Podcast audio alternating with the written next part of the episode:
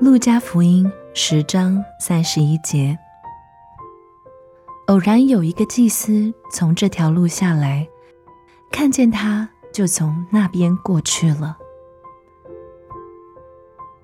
当我们读到刚才的经文，我们都会感觉到那个祭司的行为是何等的羞耻。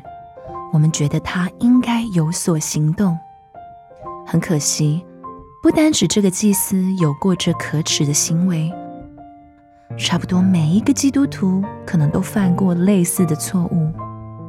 我们可以这样来念这一段经文：偶然有一个基督徒从这条路下来，看见他，就从那边过去了。在路上，我们曾经遇到过好一些落在强盗手中的人。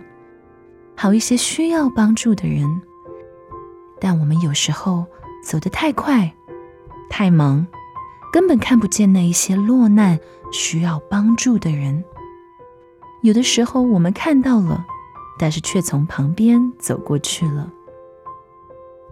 我们常常为自己的行为找出借口，但是那些借口都是空虚无意义的。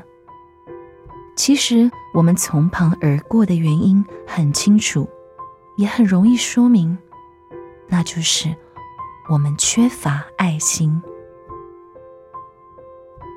今天你将要走一段你人生中全新的旅程，你是否愿意留意路旁的一切呢？你是否愿意停下来帮助一个落难的同行者？